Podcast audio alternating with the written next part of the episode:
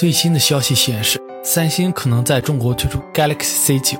之前 Geekbench 的信息显示，C9 搭载骁龙六五二处理器，6GB 内存，运行安卓6.0.1系统。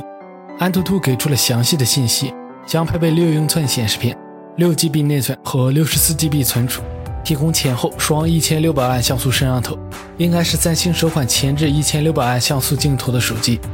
单从数字上看，C9 的威力是 C4 的几倍呢？国家三 C 认证中心出现了 Smartisan T3 的身影，工信部目前还无法查询到入网许可证。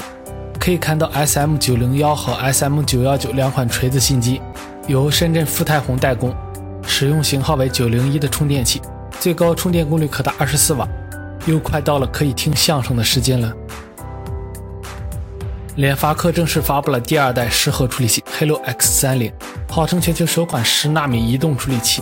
采用三层级架构，两颗 A73 加四颗 A53 和四颗 A35 核心组成，在 GPU 上配备四核心 PowerVR，据称跑分可达十六万分，最高支持八 GB LPDDR4 运存，双 ISP，最高支持两千八百万像素摄像头。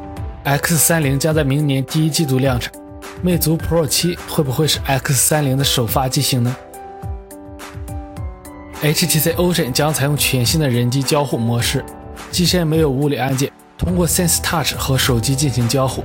国外爆料达人称，Ocean 系列将有三款机型，分别是 Ocean Master、Ocean Note 和 Ocean Smart。从命名中或许可以看出，分为了基础版、旗舰版和大屏版。HTC 又有新玩法了。